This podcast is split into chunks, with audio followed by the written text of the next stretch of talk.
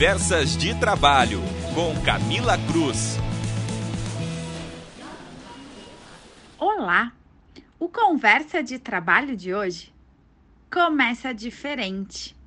Começo parabenizando e agradecendo as mulheres que fazem parte da minha vida, da sua vida e da nossa vida. Privilegiada em ter o nosso podcast no ar no Dia Internacional da Mulher, 8 de março. E não poderia perder a oportunidade de trazer a reflexão dos principais direitos trabalhistas das mulheres, que são tratados no nosso ordenamento jurídico brasileiro. Toda pessoa humana tem o direito a ser igual quando a sua diferença o inferioriza, e tem o direito a ser diferente quando a sua igualdade os descaracteriza. Historicamente, no Brasil, a inserção da mulher no mercado de trabalho foi tardia e foi com a Constituição Federal de 1988 que muitos direitos foram assegurados. Foi a Constituição Federal que garantiu jornada diária de oito horas, equiparação salarial, descanso semanal, férias remuneradas, licença maternidade remunerada, proibição de mulheres em trabalhos insalubres, assistência médica e sanitária às gestantes e impediu, inclusive, que fossem demitidas durante o período gestacional. De lá em diante, as leis trabalhistas sofreram diversas alterações, assegurando direitos da mulher no ambiente profissional.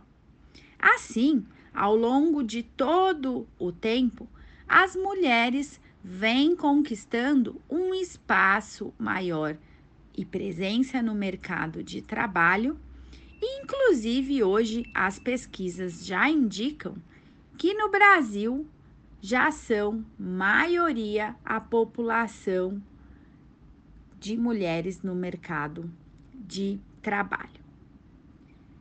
E a CLT traz no seu capítulo terceiro, que diz sobre proteção do trabalho da mulher, na seção 1, a duração e condições de trabalho e discriminação contra a mulher. O artigo 372 é claro ao mencionar que os preceitos que regulam o trabalho masculino são aplicáveis ao trabalho feminino, naquilo que não colidem com a proteção especial instituída pelo direito da mulher. Já o artigo 373 deixa a previsão de duração de trabalho da mulher de oito horas diárias, exceto nos casos para os quais for fixada duração inferior. Já o artigo 373-A, ressalvadas as disposições legais destinadas a corrigir as distorções que afetam o acesso da mulher ao mercado de trabalho e certas especificidades estabelecidas em acordos trabalhistas, é proibido, primeiro, publicar ou fazer publicar anúncio de emprego no qual haja referência ao sexo, à idade, à cor ou situação é, familiar. Segundo, recusar emprego, promoção ou motivar a dispensa do trabalho em razão do sexo, idade, cor, situação familiar ou estado de gravidez, exceto se a natureza da atividade for publicamente incompatível.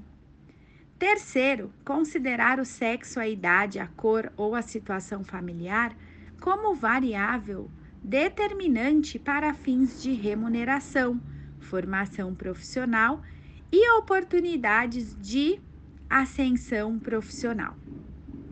Quarto ponto: exigir atestado ou exame de qualquer natureza para comprovação de esterilidade ou gravidez na admissão ou permanência no emprego. Quinto ponto é impedir o acesso ou adotar é, critérios subjetivos para deferimento de inscrição ou aprovação em concursos em empresas privadas em razão do sexo, da idade, da cor, da situação familiar ou mesmo estado de gravidez. O sexto ponto é proceder o empregador ou preposto revistas íntimas nas empregadas ou funcionárias. E lá no parágrafo único deste artigo, o disposto deixa claro que não obsta a adoção de medidas temporárias que visem estabelecimento das políticas de igualdade entre homens e mulheres, e, em particular, as que se destinam a corrigir distorções que afetam não só a formação profissional, mas também o acesso ao emprego e as condições gerais de trabalho da mulher. E por fim, o capítulo da CLT, lá no artigo 377, traz a adoção de medidas de proteção ao trabalho das mulheres ser considerada de ordem pública, não justificando em hipótese alguma redução de salário. Portanto, temos legislação específica que deve ser observada no dia a dia das empresas. Mais uma vez, fica aqui o meu agradecimento a todas as mulheres, inclusive as da equipe do Portal Contábeis, que aqui nos proporcionam esse encontro todas as quartas-feiras. E se você quer mais conteúdo da área trabalhista, acompanhe o meu perfil lá no Instagram, que é o professora Camila Cruz. Acompanhe mais notícias em contábeis.com.br.